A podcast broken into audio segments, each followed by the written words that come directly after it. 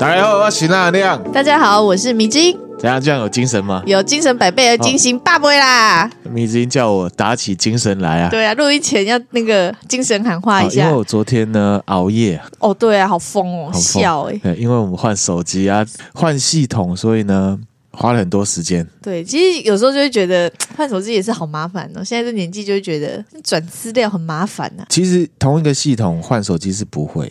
因为你刚好是跨系统，跨系统对，好，啊，这是题外话啦。我们先呢来回复听友的或者是纳米的留言。哇哦，Apple Podcast 上面最近呢有一个听友很酷，他的标题呢、嗯、叫做“很棒的节目”，谢谢你。然后他说呢，内容丰富，行云流水，口条听起来很舒服。嗯，赞啦，谢谢你。By the way，收音能再大声一点，清晰就完美了。这样，你看我刚刚是不是叫你大声一点是对的？没有，我觉得这位听友呢，或者是纳米，他应该是听之前的啦，就是还没有更新你的声音系统。对，那希望之后呢，大家应该可以听得出来。嗯嗯。好，第二位听友呢，他的标题更简单，好听，给我们五星，然后写。最好听的 podcast，对，谢谢你。好，这位听友霍纳米呢，很感谢哦，因为简洁明了，又让我们觉得呢很开心。对，啊，我们会继续努力。还有智慧星期一，哇，什么？智慧星期一？对，他说随着年纪增长呢，现在对很多前人的智慧都会比较有感了。嗯，他说他听到这个《道德经》这一集，让他觉得很有感。这样子，嗯、他说呢，就像米子英讲到的，知足常乐。对，然后也可以说是无欲则刚啦。其实你也常说我无欲则刚，不是吗？我觉得你的无欲则刚是比较像是对那东西没有兴趣，不过也算是啦，也算是无欲则刚。啊，我算是 OK 吧，我算是没什么物欲欲望的人啊。对对，对，跟你比的话，哦，你这样把我说的好像我欲望很多，我是好奇，我对很多事情都有兴趣。你知音是对很多事情都没有兴趣。对啊，好，好啦好啦。然后他说呢，虽然每个人的标准不一样，可是呢，懂得珍惜哦，容易知足，比较不计较的人，日子会过得比较开心。嗯，没错，这是真的哈。嗯。然后另外呢，他说像是理智一点啊，在消费的时候要想清楚自己到底是需要还是想要。今天我们就是有做一个，哎。我们今天刚好要去买东西，买沐浴乳。对，然后刚好因为遇到那个黑色星期五，连全脸都在做黑色星期五啊。对，然后就是有看，因为刚刚他刚好就是沐浴乳有买三，哎，买二送一，买二送一。然后我们两个就有在讨论说，哎，要不要多买？后来我们就冷静，就想就是想到这个，我就说不用，我们就买一包就好。因为呢，我们买了新的配方啦。嗯，新的味道所，所以呢，我们也不知道到底适不适合我们。嗯，好，所以呢，我们就想说，还是买一种就好了。嗯、因为如果买了不适合的话，那那个三包你是要给叮叮洗吗？还是怎么样？哈，用不完。对，哈，又很痛苦，又要被他追着跑的感觉。对，这就有点像这位听友或纳米提到的哦，确实是这样。然后他也提到哦，加一件多多少钱这种的。他说，如果智慧跟理解有随着年纪增长。越能够不掉入商业行销的噱头里面，嗯，好，确实是。不过我也强调，我不是反商，嗯。可是商业行为里面，或者是行销里面，确实有像这位听友讲的，有很多是噱头，嗯。好，噱头我们就避免，因为那个噱头就是协助这个商业单位增加业绩。对，那。如果他的增加业绩是真的提供福利给我们，适合我们，我们当然可以去。可是如果单纯的就是一种噱头的话，那我觉得不需要配合。我也有分享一个一个新闻啊，BBC 的，他说黑色星期五百分之九十的商品打完折之后原价或者是更贵。我觉得更贵这个蛮扯的。有一些厂商，衣服的厂商，我们也常去买的，对，他一天到晚在打折，其实他那个打折就是他的正常销售。价格，嗯，几乎很少是原价，对啦，对，变成原价是一个参考了。这位听友又说，在工作上面，他更觉得一个任务要完成，真的需要天天时地利人和，嗯，诸如此类的。嗯、那他说以前听到一句一句只是成语或是谚语什么的，他现在都觉得好有智慧，嗯，好。然后呢，他也谢谢我们两位，让他每个星期一的早上呢都很不一样，很赞。嗯，我觉得这个这是对我们来讲是很棒的一个回馈啦，因为我们最希望给大家的感觉就是这样，就对大家有一点点的帮助，可能帮助你哎，礼拜一要上班了，至少有有一个不一样的心情可以去面对接下来或者是哎有抽离目前的哈一个新的东西，或者是说哎可以让自己的心境跳到另外一个状态，好，这我就觉得很好，也谢谢这位听友，感谢。谢。谢。还有哦今天会比较长哦，不好意思，可是我们就还是把它分享出来了。它的标题是好听好听。好听好听，然后他就说更新了声音系统之后，迷之音的声音变小了。哇哇哇！哈，那可能是因为我调整的关系哈，我技术上还会再加油，对不起哈。然后他说还我迷之音的可爱声音啊，对不起哈，我会还给大家，不好意思，抱歉抱歉哈。我们 Apple Podcast 的就分享到这边，嗯，然后呢，也有一些听友呢，他是在 IG 上面跟我互动，嗯，那也可以分享给大家。好，好，譬如说我们在第四十四集的都市传说里面，不是有讲到香港的嘿无主孤魂。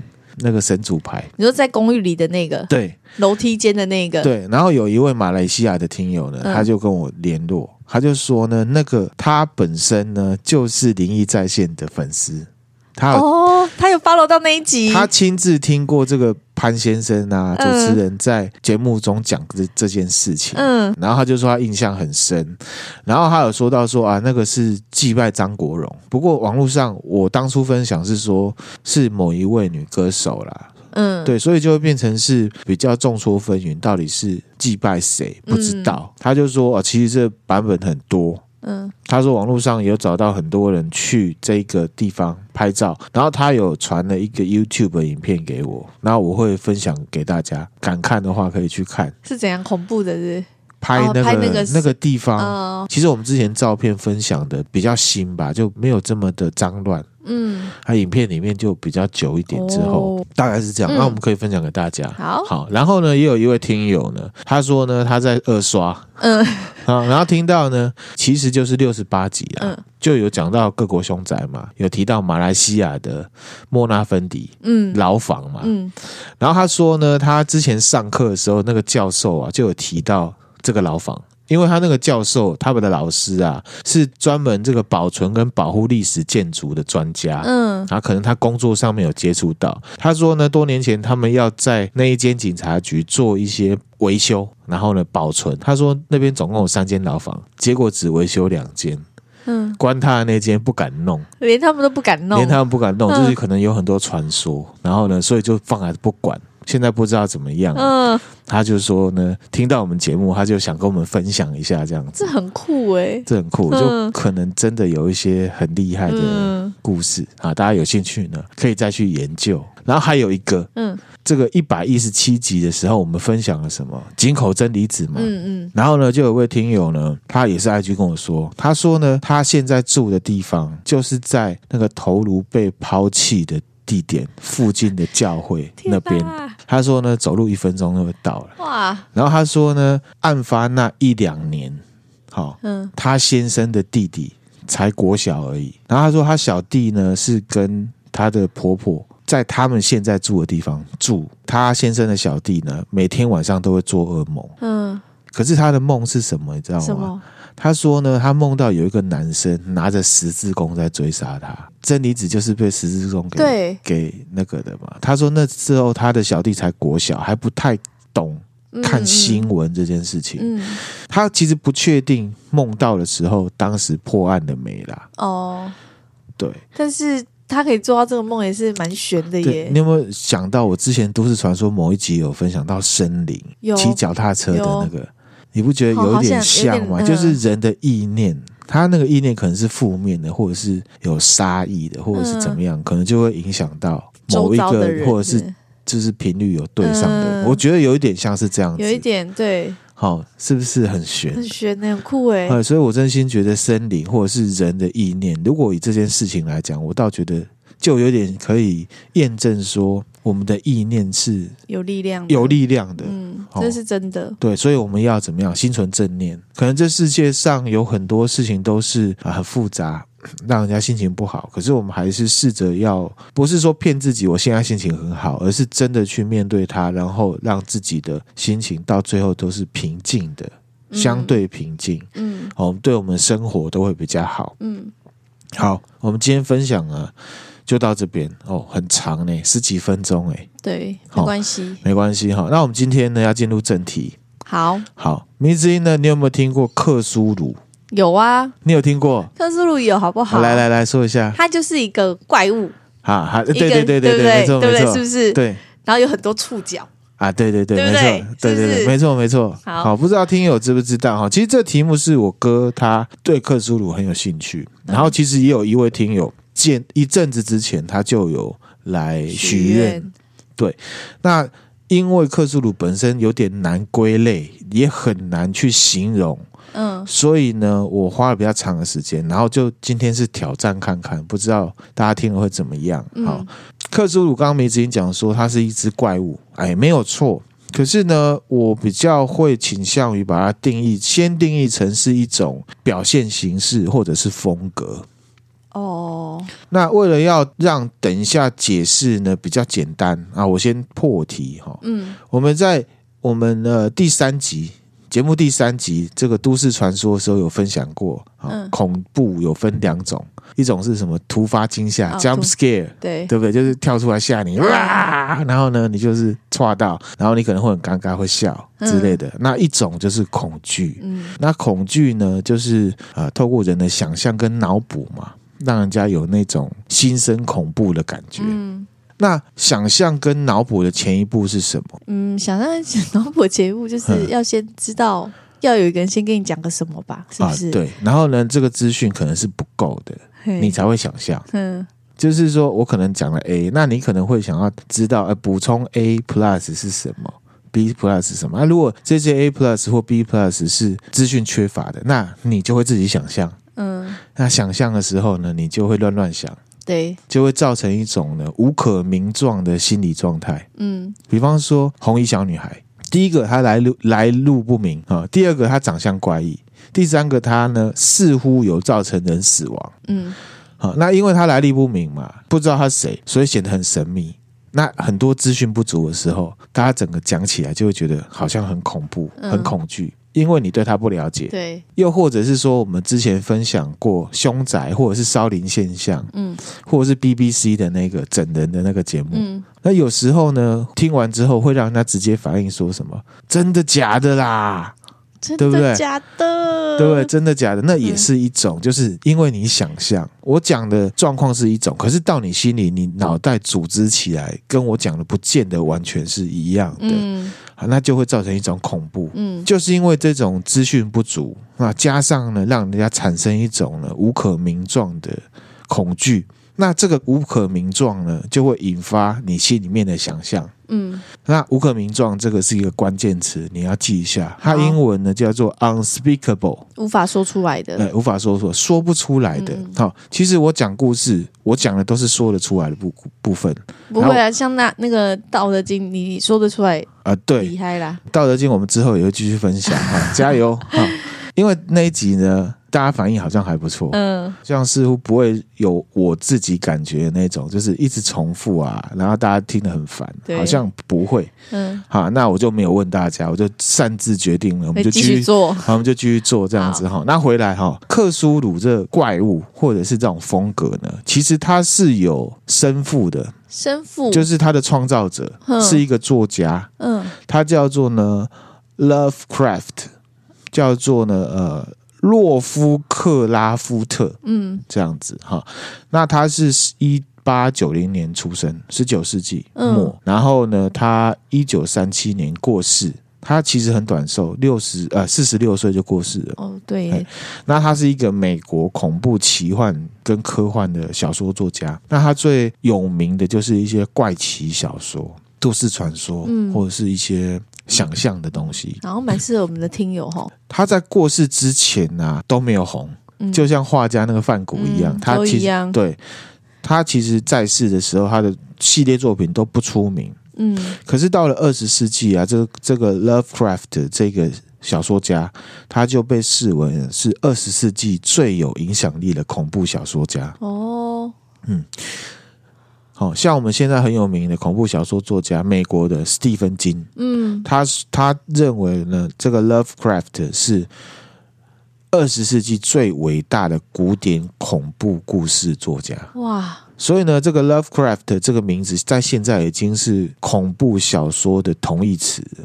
哦，好厉害哦！对，其实大家可能有一些人知道，可是有些人不知道。嗯，其实我们看了很多我们觉得很厉害的恐怖片，都有无可名状的恐惧这种风格在里面。好，等一下我会举例。好，那他最有名的小说呢，嗯、就是叫做《克苏鲁的呼唤》。哦，同名小说的概念没有？对啊，应该是说呢，克苏鲁的呼唤，克苏鲁这个名字就是从这个小说开始的、哦、出现的。对，那它影响了全世界的小说作家哦。嗯，这种恐怖元素呢，出现在各种小说、电影、漫画、游戏，甚至是动画。好、哦，嗯、刚刚讲的斯蒂芬金也非常的受他的影响。嗯，还有谁？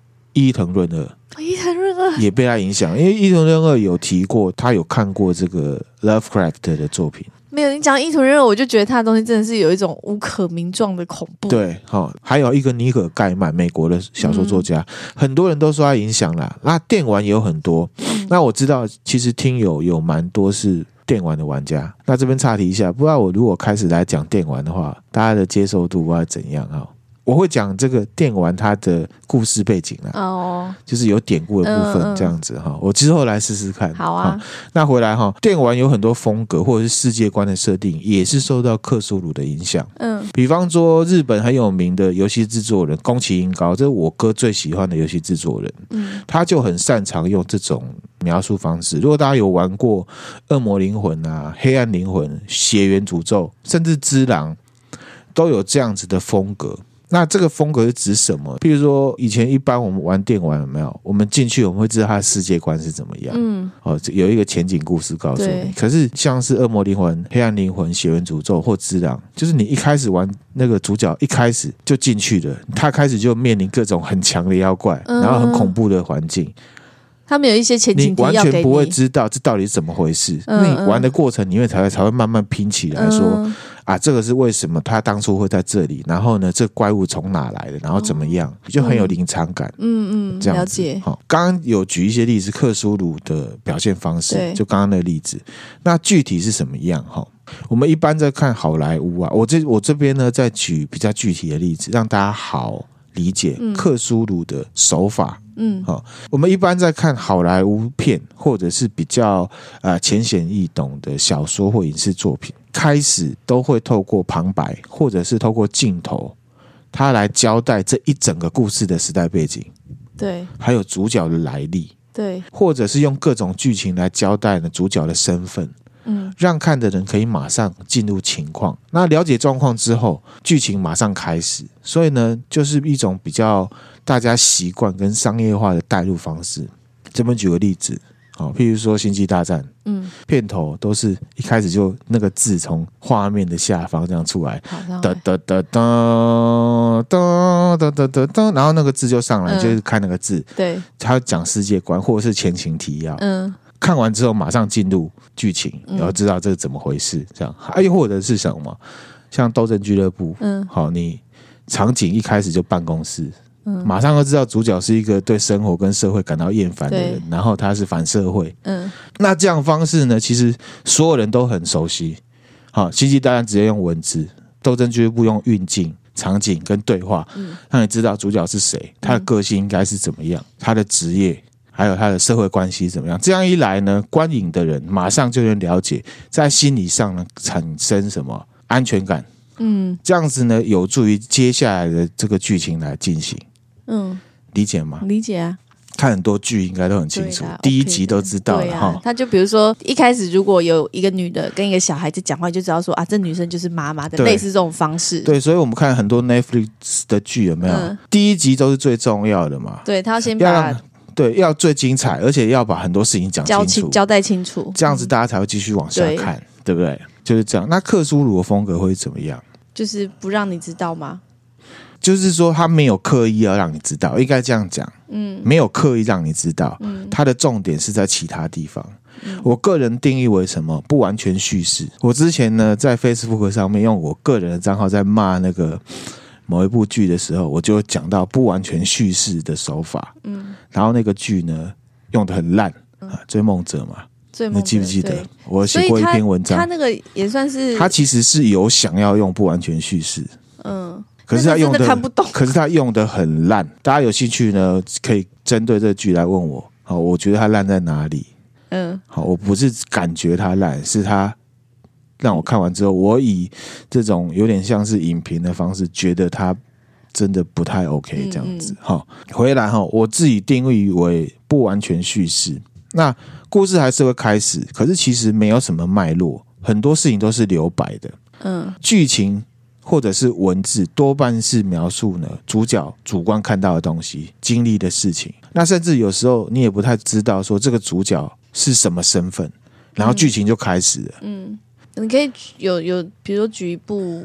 好，我举例哈，我用。我自己自己的例子啊来看，嗯，有一个故事，小美她是一个漂亮的 OL，嗯，然后呢，场景呢是在办公室，晚上十二点她加班，下班回家，打完电话说，哎，我要晚点回去加班嘛，怎样怎样就开始，然后呢，他就独自走到公司的地下室，嗯，停车场，突然间有一个蒙面的男生呢跳出来，用药物把他迷晕，把他绑架走了。这一段就是我讲的一般一般的叙事方式，因为你知道他是谁，对，你就知道这是一件发生在加班之后。他可能有一个歹徒，嗯，绑架了一个美丽的 OL，对，到地下停车场还要去开车，他可能是公司的类似主管级的，他才会有车位，车位知道很多讯息，对，对不对？可是呢，如果是克苏鲁，他就会讲说：“我刚醒过来，头感觉一阵剧痛，我的包包不见了，四周一片黑，我不知道我身在何处。可是这房间的味道呢，我闻起来，我知道这不是我熟悉的地方。”嗯，我甚至不知道现在是什么时间，也不知道自己怎么来的。我最后的记忆是我下班要去地下停车场，然后就到这里了。哦，这就叫做克苏鲁手法。这是克苏鲁手法的某一种方式，就是它局部它会留白，嗯嗯，可是可能之后慢慢剧情推进，它会把它补上，会拼起来。一个是前面讲，一个是后面讲，可能大家听起来啊，就是前面讲后面讲而已。可是其实后面讲的话。如果是这种描述方式，你会比较把你的注意力集中在当下他经历的那种恐怖经历。对，前面的那一种，你就会觉得旁观者。那旁观者的话，你就会很急着想要知道说接下来发生了什么。我刚刚讲的这种克苏鲁方式，你会比较着重在想象他当下那种惊慌、可怕跟不安的感觉。嗯，是不是有差异？有有差异，有差异。其实是同一件事情，对，可是有差异，是有差异的。嗯，这就是克苏鲁手法的。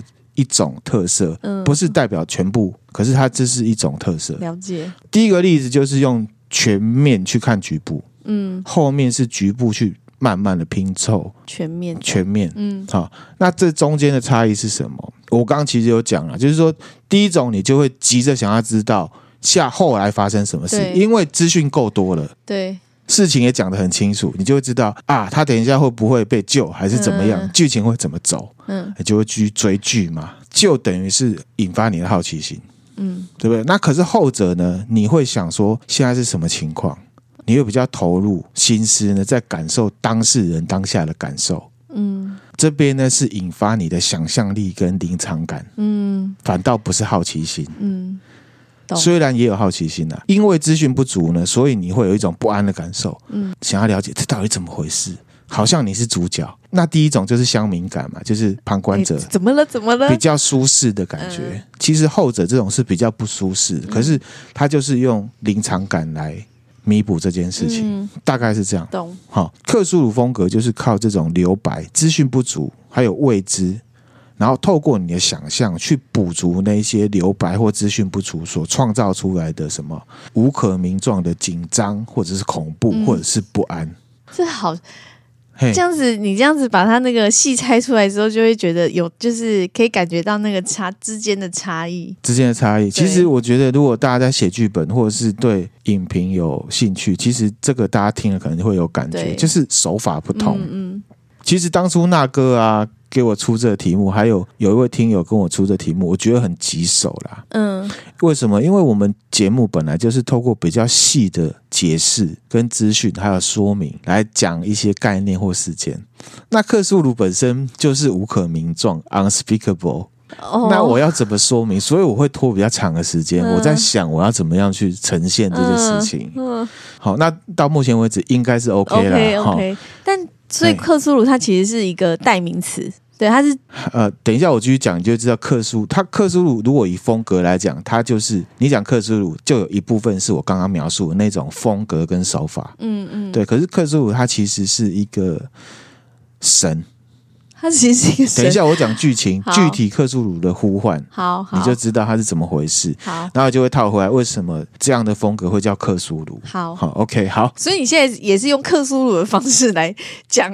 讲这一集吗？是吗？是这样子吗？是也没有啦，只是他很难讲，所以我现在变成这样，你了解吗？好，OK，好。那克苏鲁他比较能透过意会，比较难言传呐，嗯，比较难用话讲出来。即便是我把克苏鲁的故事剧情都讲完，我还是有点担心大家能不能了解那种克苏鲁风格想要表达的是什么。嗯、那如果真的要举例，最具体的，嗯，不知道大家有没有看过《怪奇物语》？有，《怪奇物语》就是很克苏鲁，嗯，因为那个妖怪啊，究竟是什么？不知道，故事结尾也没有讲清楚。对，那只知道呢，那个怪物是从其他地方来的，其他空间哪来的？不知道，嗯。大家的想法也不一样。好，那怪物叫什么？不知道。嗯、来干嘛？不知道。它是什么？不知道，完全不知道。为什么他可以这样做？就是因为他有这些那么多不知道，配合那个小小男孩、小女孩这那这一群人的弱小，去映照出他有多么的可怕、未知跟强大。因为你完全不知道他是要干嘛，只知道他很恐怖。嗯，那这个恐怖有非常可能有百分之七十以上是因为你。不知道，他什么都不知道造成的。对，怪奇物语来讲，那个怪物其实就是把人抓过去，就是吸取，好像比较像是吸取的恐。就是我看我自己觉得是这样，觉得是这样嘛？可是具体有没有答案？其实说不定写剧本的也没有答案，没有要给他答案，或者是他自己心里有答案，可他不愿意讲，嗯、希望让大家自己去想。这个就是克苏鲁。OK，那里面还有一个一幕是什么？那个小男孩跟怪物同步了，没有？对。然后呢，各种奇怪的影像跟经历。他不是快崩溃了吗？其实大家如果去分析他为什么快崩溃，是第一个那个接影像是真的很恐怖吗？其实不会啊。他觉得的恐怖是什么？因为这些影像他无法想象，他不知道那是什么，什么对，他从来没看过，陌生，所以觉得很恐怖。嗯、这种恐怖就是克苏鲁的恐怖。嗯，懂。那这样子充满临场感，却又不知前因后果的手法。就是克苏鲁，所以大家如果不太了解克苏鲁的话，《怪奇物语》可以看人跟这个怪物的互动的那种场景，就是克苏鲁。嗯嗯。那还有《It》也是，嗯，史蒂芬金那个小丑也是这样子的无可名状的存在。嗯。好，其实呢，如果大家上网去研究，我有去研究，其实呢，史蒂芬金他的那个《It》，他也是有宇宙的。他有宇宙，它其实也是接近克苏鲁宇宙。后来克苏鲁也变成一种宇宙，嗯，后面很多作家把它补足了。哦，那回到伊特啊，你会发现其实那个小丑它是生存在这个世界上的一种存在。嗯，它以恐惧为食，对。然后呢，它其实原型是一只蜘蛛。嗯，好，可是呢，只是长得像蜘蛛，也不完全是蜘蛛，蜘蛛只能说它长得像蜘蛛。它只知道这样，很不具体。可是他就是这样，那小丑反而比较像是具象化跟商业化的一个呈现。嗯，好，讲了那么多，我们来想一下具体克苏鲁的呼唤的剧情是什么？好，Lovecraft 这个先生他笔下的克苏鲁是怎么回事？嗯，小说呢是提到说，在一九二五年三月一号，有一个九十二岁的考古学教授，他在办公室里面跟一个年轻人在面谈。那这个年轻人呢，就是一个富二代啦。那富二代呢，他是到这个考古学教授的办公室来请教一些事情，是关于梦境的事情。嗯，他说呢，他最近呢，经常在梦里面看到一个海底城市。那这个城市感觉上呢，看起来就是由一些不规则状的石块建造起来的古代城市。他只是感觉似乎很古老。然后同时呢，这个建筑的方式是他从来都没有看过的风格。啊，虽然规模很大，可是却没有给他那一种很雄伟的感觉。嗯，反而是觉得很诡异。嗯，而且似乎是在海底。然后呢，环境都散发出绿色的诡异光芒。嗯，然后呢，他印象比较深的是说，在二月二十八号的时候，真实的世界发生了一次地震。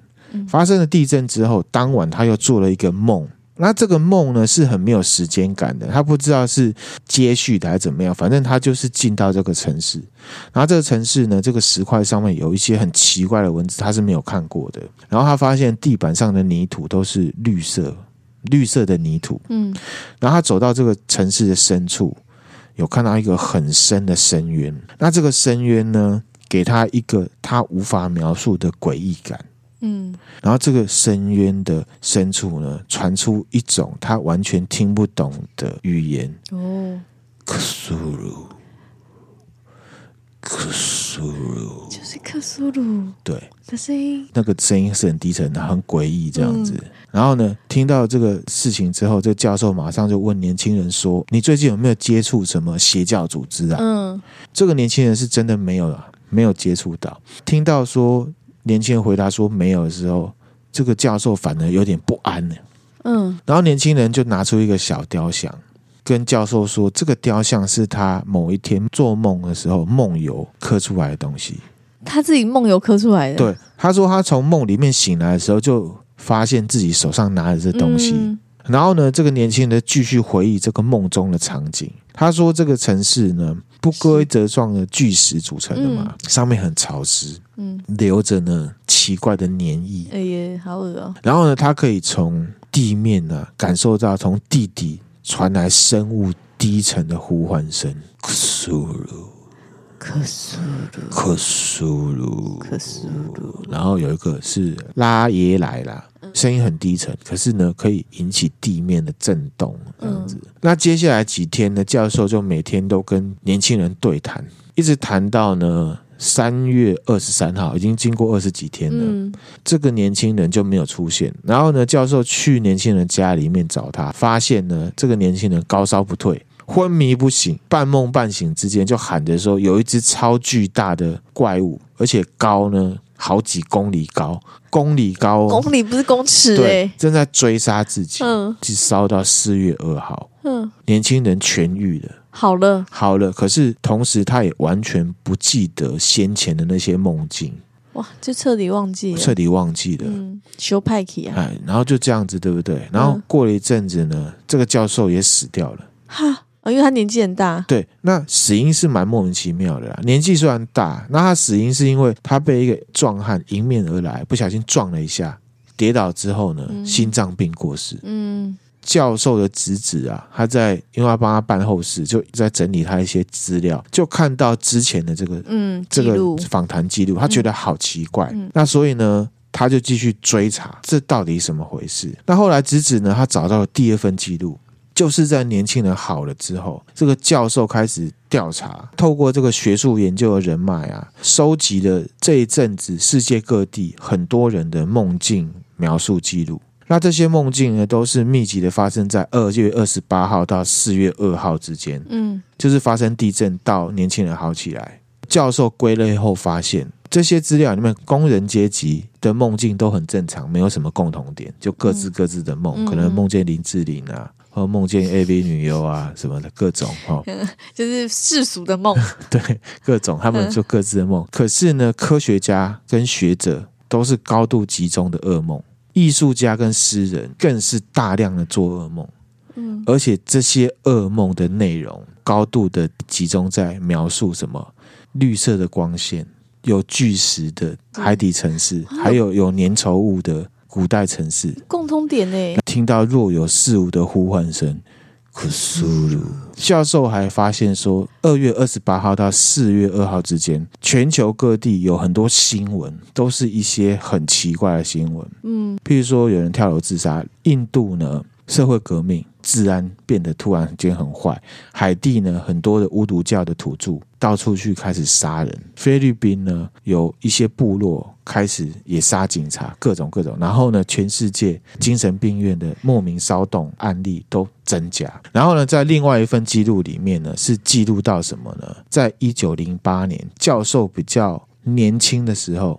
他在一个场合遇到一个警察，嗯，那警察呢，手上拿了一个奇怪的石雕，嗯，那这个警察来找教授，是因为呢，他希望教授可以帮他辨识一下这是什么东西。嗯，那警察说呢，这个石雕是他在几个月前啊破获一个巫毒教，就是邪教的聚会的时候，在场发现的东西。那这个石雕的长相呢，是一个半人半章鱼，而且呢，嗯、背上有一对呢蝙蝠的翅膀。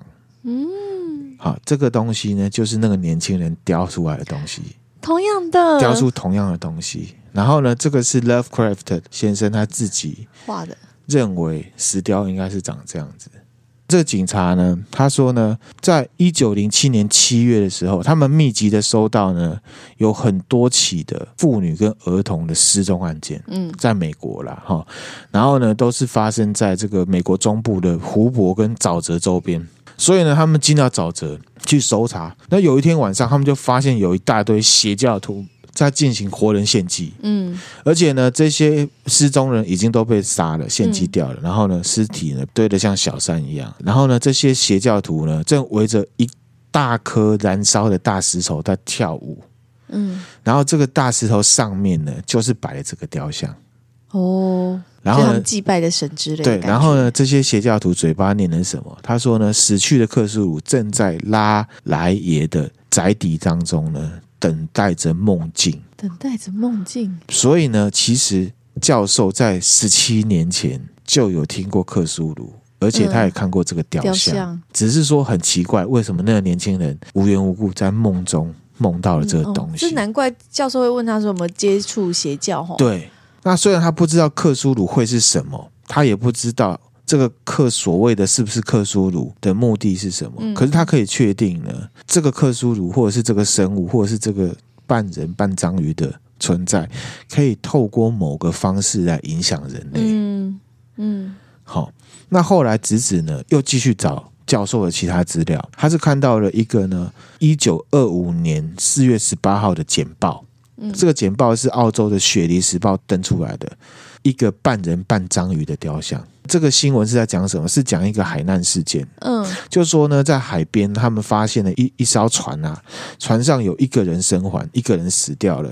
然后生还的人呢叫强生，有一点神志不清，而且在当初被救的时候，大家在问他说到底发生什么事，他拒绝回想，他觉得太恐怖，他不想回想。可是等他好一点之后，他后来还是有讲，他讲说强生就讲说呢，他们船员本来是十一个人。就是出海去，在海上呢遇到了另外一艘船，嗯，那另外一艘船上的人看起来疯疯癫癫的，嗯，然后呢，甚至他们就用那个信号就告诉强森这艘船说：“你们要赶紧掉头。”那强森就他们就想说：“讥笑怎么回事啊？我们要去捕鱼，这样子没有照做。”没有照做的时候，对方就开始炮击他们，攻击他们，攻击他们。强森他们马上还击，因为认为可能对方是海盗。对，然后一九零八年的时候，结果是强生他们打赢了，把海盗都杀了。可是呢，他们船上十一个人死了三个，这样。嗯，那事情解决之后，强生一群人就觉得好奇啊，为什么这个海盗他们要我们不要继续往前，赶快跑这样子？所以呢，他们就沿着呢海盗船过来的航线往前走。越这样不要去，你就偏越想去。对，好，结果呢，开一开之后，强森他们发现了一座岛屿。嗯，那这个岛屿呢，是他们航海图上面没有的，嗯，一个神秘岛屿。八个人登岛之后呢，遇到了很恐怖的经历，以结果论死了六个，嗯，剩下两个，对，啊，就是强森跟另外一个逃回船上。嗯，那另外一个人呢，已经神志不清，歇斯底里。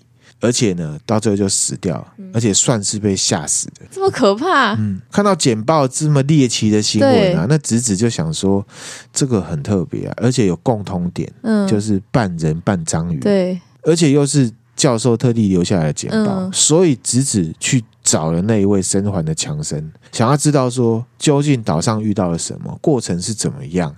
到了强生的住处之后呢，其实强生那时候已经死掉了啊，已经不在了。他是怎么死的呢？强生是被一个从天而一捆从天而降的报纸砸到，砸到之后呢，送医之后心脏病发，跟教授一样、哦、一样哎，嗯、对。可是呢，这个侄子还是从强生的太太手边呢拿到了强生留下来的神秘文件，嗯，上面写到呢。强森他们一行人到了这个迷之岛屿之后，发现这个岛很奇怪，虽然看起来是一个海岛，可是上面的结构呢，不是地球上他们航行过那么多海海岛，不是长这样那种感觉。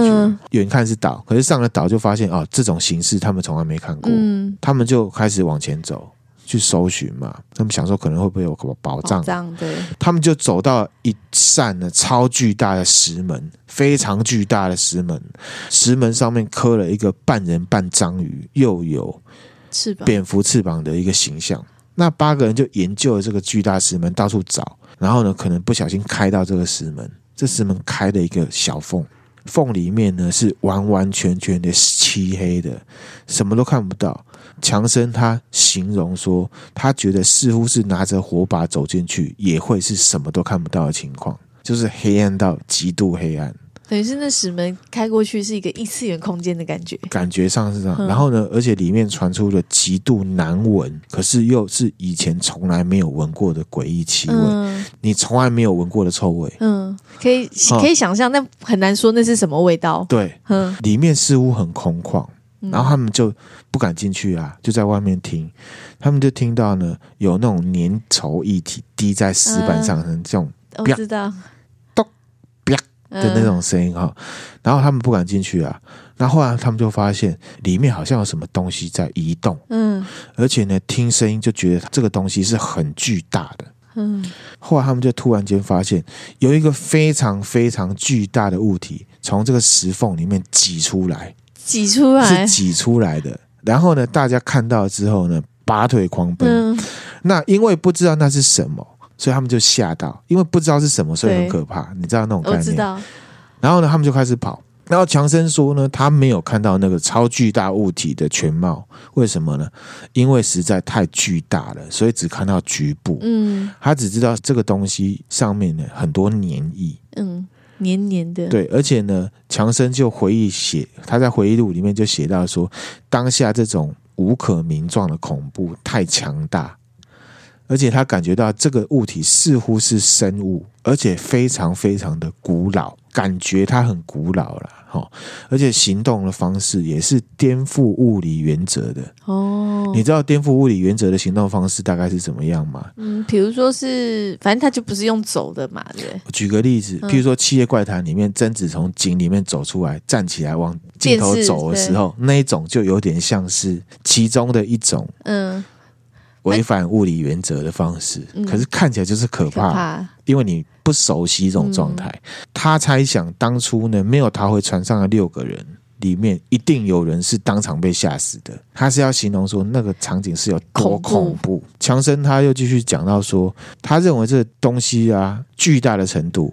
应该有几公里或者是几十公里高。嗯，好，我我认为几十公里高可能是恐惧造成的扭曲了。嗯，你的感觉会把它放大。对啊，这边给大家一个比例尺哈，哥吉拉的身高，嗯，好，一百二十公尺。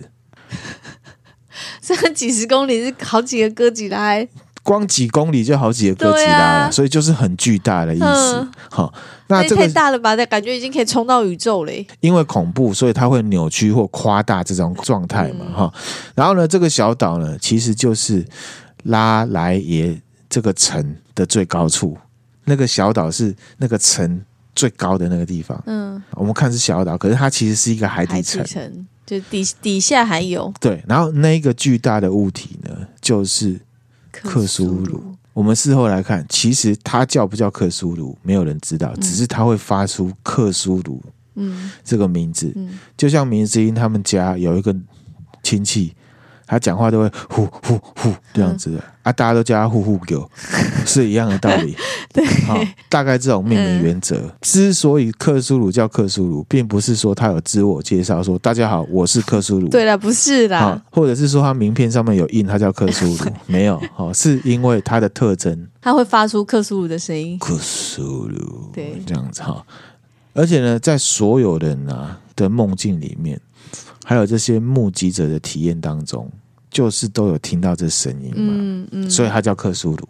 好，那强森逃回船上之后呢，因为其实不太确定这个巨大的存在是不是在追自己，因为它太大了，你不知道它的行动是怎么样，只是你觉得它在接近。那因为实在太巨大，他分不出来对方是不是朝自己而来。反正不论如何，他跟那个神志不清的同伴，他觉得是逃不了了。嗯，所以他就有点疯掉，他就反而开着船要去撞那个。巨大的物体，嗯，他觉得逃不了，那不然反击嘛？搞不好他很怕痛，嗯，就是这种感觉。试试看，嘿，那过程中他说有非常多粘稠的不明物体从天上掉下来，嗯，看起来、闻起来就很像是动物的内脏，可是他真的不知道那些是什么东西，他只知道那些东西充满了恶臭，嗯，然后突然间呢，天空打起闪电，周边都被绿色的强光笼罩，然后在完全迷失方向的情况下，他看到船尾有。一堆奇怪的形状在那边自行重组，这样史莱姆是不是很奇怪？就不知道那是什么东西，嗯、然后变成各种呢强生他无法理解的物品或者是形状。嗯，然后强生说呢，他看到这东西没有任何其他的感觉，就是恐怖，因为不，不知道怎么形容的恐怖，因为你不了解他，然后他就用很奇怪的方式在那边搞东搞西的。当然会觉得恐怖啊！强生看到之后，他就醒了，吓到之后马上醒，他就要掉转头要逃离了，不撞了，不撞了，他就真的逃离，他成功逃离了。然后这时候他看到他的那个神志不清的同伴已经疯掉了，躲在墙角呢，在那边笑，嗯，嗤笑，然后呢手里抱着一个半人半章鱼的雕像。他哪时候有那雕像的啊？不知道，可能他剪了，因为那中间过程太太乱了。嗯，也对，也是，就很像是如果我们今天遇到什么可怕的情况，然后逃离之后，你就发现，哎，你的石门水库怎么没拉？这个不用慌张，慌张的情况之下，就是、有时候三不时就会发生。怎么没拉？可是可能中间发生了什么事情嘛，嗯、没有注意到，因为那个感觉太强烈了。好、嗯，大概是这种感觉。好，那小说的结尾呢？直子就把强生的资料跟教授的资料存档收好，开始写自己的日记。嗯，他就开始写说自己了解到呢，他本人已经知道的够多了。嗯，他的心灵深处告诉自己，他不久后也会死掉。克苏鲁的召唤的大意就是这样子。好，那这本克苏鲁的召唤呢？那明今天听完之后觉得莫名其妙，是不是？没有，你刚刚讲的，我刚刚就有一度有想说，是真的还假的？是真的还假的？可是你是不是会以为这个小说会有结果？嗯。对不对？对，可是没有，没有，没有结果。他告诉这么一大堆之后，他还是没有告诉你克苏鲁是什么。可是后来的克苏鲁宇宙有很多其他的作家又把它补足了。嗯嗯。他说说克苏鲁是以前的旧日神，还有很多神。这个设定大家有兴趣可以大家自己去查。然后甚至克苏鲁的长相也是只有那个作者 Lovecraft 他画成这样。对。其他并没有太多描述，就这些嗯这样子哈。那这本克苏鲁的召唤是是完成在一九二六年。嗯，这个小说开始之后呢，他等于开启了克苏鲁宇宙。后面很多喜欢他的作家开始补。嗯，那刚才说呢，他四十六岁过世。对，那小说之前也都没什么人在看。可是呢，其实，在作家圈当中，非常多人推崇。然后甚至有非常多的小说家作品都是会从这里面去找灵感，嗯，所以才会衍生出所谓的克苏鲁宇宙，嗯，嗯，那有很多作家创作者会模仿或者是致敬这个 Lovecraft 的风格来创作恐怖小说。为什么是这样子？哈，以这个 Lovecraft 当时的那个时代来看，这个风格太奇怪、太独特了，嗯，又或者是有人觉得说啊，刚刚那故事一点也不恐怖啊。嗯，蛮恐怖的啊。为什么他到二十世纪之后就被人家接受了？因为在他死掉到他红的这中间，有很多的作家沿袭他的风格，用作品去补足这个克苏鲁宇宙这种方式。哦、在一九七零年代之后，其实很多的作品都已经看到这风格了。嗯嗯，大家都觉得哇靠，这东西好特别，好恐怖。回头一看，原来一切的源头跟原创。就是从 Lovecraft 这一本克苏鲁的呼唤里面出来的，嗯，它的核心就是什么？无可名状的恐惧。克苏鲁，你刚刚讲克苏鲁，他去小岛，然后开了一个门缝，石门缝，然后黑色的，然后出现一个巨大怪物粘稠的，对，这就跟怪奇物语的那一只其实很像啊，它也是实验室做了一个什么，然后那个空间进去，对。是一个很无法形容的一个地方，你也不知道那是什么地方，这个怪物在那边。这就是为什么我们讲恐怖片不能拍的太具体，无可名状的恐怖就是他拍一点点，可是其他交给你脑补。对，因为人的想象力是无限的，无限的。对，然后回来哈，克苏鲁风格、无可名状的恐惧这种东西，嗯、在各个创作领域里面呢，都有不少。有一些人知道，可是有些人不知道，说这到底算是什么样的风格？嗯、好，现在就给大家一个词，叫做克苏鲁。这样子讲，好像是不是还会有点模糊？到底什么是克苏鲁的恐怖？嗯，好，第一个，作者留下来很多难以解释的恐惧反应，不可名状的那种。嗯、第二个，有神秘文件。嗯，第三个，深海的神秘遗迹。深海的一定要跟深海有关，对，或者是外太空的神秘遗迹，嗯、就是各种神秘遗迹。嗯、然后第四个是什么？神秘事件调查者。嗯，因为他是大家的眼睛，他要带大家一起去了解，这样对，大家去感受。还有什么？对恐怖的存在留下巨大想象空间的描述。嗯嗯。第六个是什么？奇怪的古老宗教，嗯，邪教的感觉的。这些都是克苏鲁元素，那、嗯、有一些作品会拿其中两个，嗯，有一些会拿其中一个，像啊、呃，很久以前 HBO 有拍过一部，那个是呃《无间警探》（Real Detective） 吧，第一季超好看，它里面其实也有加一点点的克苏鲁风格，嗯、一点点，一点点到呢，你。几乎感觉不到，感觉不到。可是它又是剧的一个很厉害的主轴。嗯，好，这我我会分享给大家，我会贴在资讯栏给大家看。好，好，大家就会想啊。这些元素，Lovecraft 先生他又是怎么样凭空想象出来的呢？嗯、这创造力很强诶，因为他开启很多原创、啊。我觉得他是归纳能力很强，为什么呢？嗯、因为呢，我认为作者对集体潜意识是有研究的。这些元素其实都是指向集体潜意识当中人类对死亡的恐惧。你自己想，嗯、害怕未知陌生的事物对自己的生存造成威胁。嗯、你看那故事。克苏鲁，你就开始想说他是不是要对你做什么？对，生命遭到威胁，而且他会透过梦境来跟你讲一些事情，嗯，去操作一些事情，去操作邪教杀人，嗯，或者是哎，怎么或人莫名其妙就死掉了？之前我们有分享过荣格，对，他曾经提到过人的自我是心灵的最上一层，嗯，没人记得吗？嗯、就是呃，晋级巨人那一集，嗯、就像是一个岛，你看它是一个岛。可是潮来潮去，偶尔水下面会露出什么个人潜意识？嗯，岛跟底层地壳连接起来那部分就是什么集体潜意识，对不对？那如果是这样子的话，我们现在看到每一个个人就像是海上的一个岛，嗯，偶尔海浪会消长，我们会感觉到个人潜意识。嗯，那么在底层的集体潜意识的部分，那其实是一个其实存在，可是你意识不到。而且是什么？我之前没有讲彼此相连的关系。嗯，彼此相连哦。你看那些文学家、科学家在那个案子里面，为什么大家做的梦是一样的？一样的。你可以看成说是有人去影响投射，可是会不会其实那些东西本来就在你的集体潜意识里面？嗯。所以呢，克苏鲁到底是它是一个很神奇的存在，在地底下，它投射梦境给你，还是？他本来就活在所有人的前提集体潜意识里面，嗯，工人都很忙啊，比较难接触到自己的集体潜意识。科学家、艺术家，嗯，他们都在研究啊什么的，所以他们可能会有办法接触到自己这个部分。嗯、好，那之前呢，我有跟大家分享过，就是说最厉害的恐惧就是什么？没有答案的那种。嗯，好，那就是这一集的总，嗯、这就是克苏鲁式的恐怖。我们没有给你答案。